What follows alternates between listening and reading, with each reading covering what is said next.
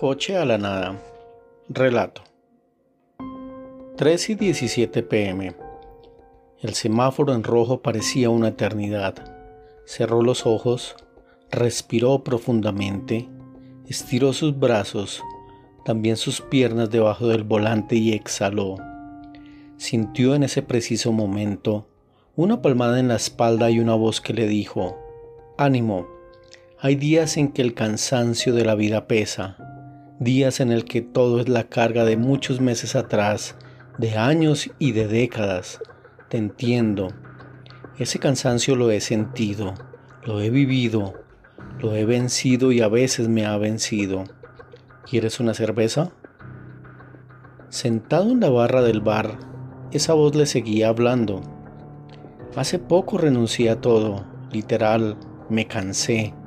Mi mente explotó mi cuerpo no resistió más el estrés de la vida, del dolor.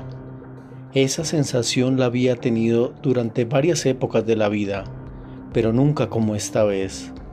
Pero tranquilo, la vida siempre vale la pena. Relájate y respira.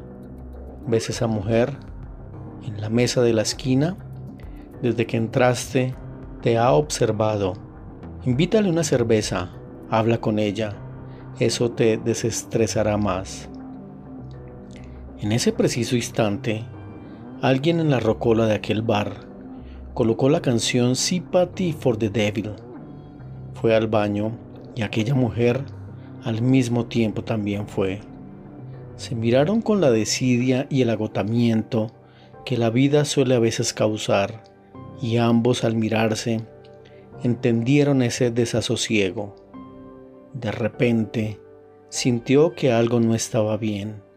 Estaba frente a un espejo. Alrededor no había nada.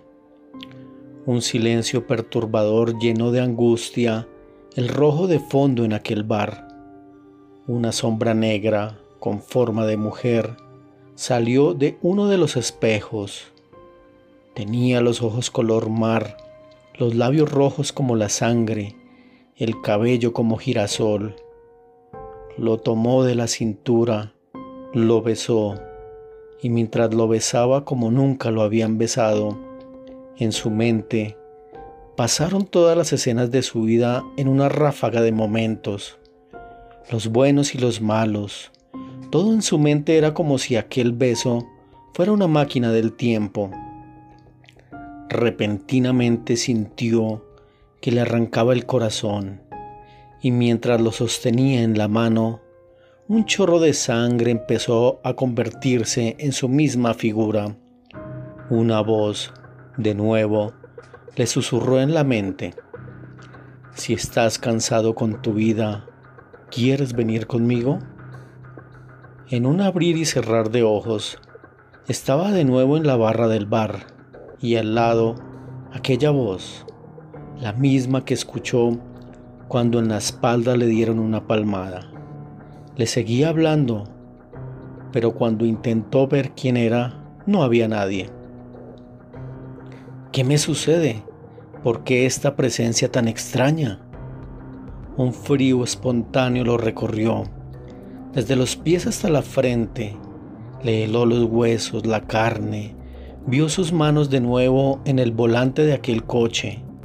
Miró hacia atrás y ahí la compañía de aquel momento. Cambió el semáforo a verde. Los autos atrás empezaron a pitar. Él empezó a conducir de nuevo. Todo fue un breve sueño, pero sabía que aquella mano en la espalda sí fue real.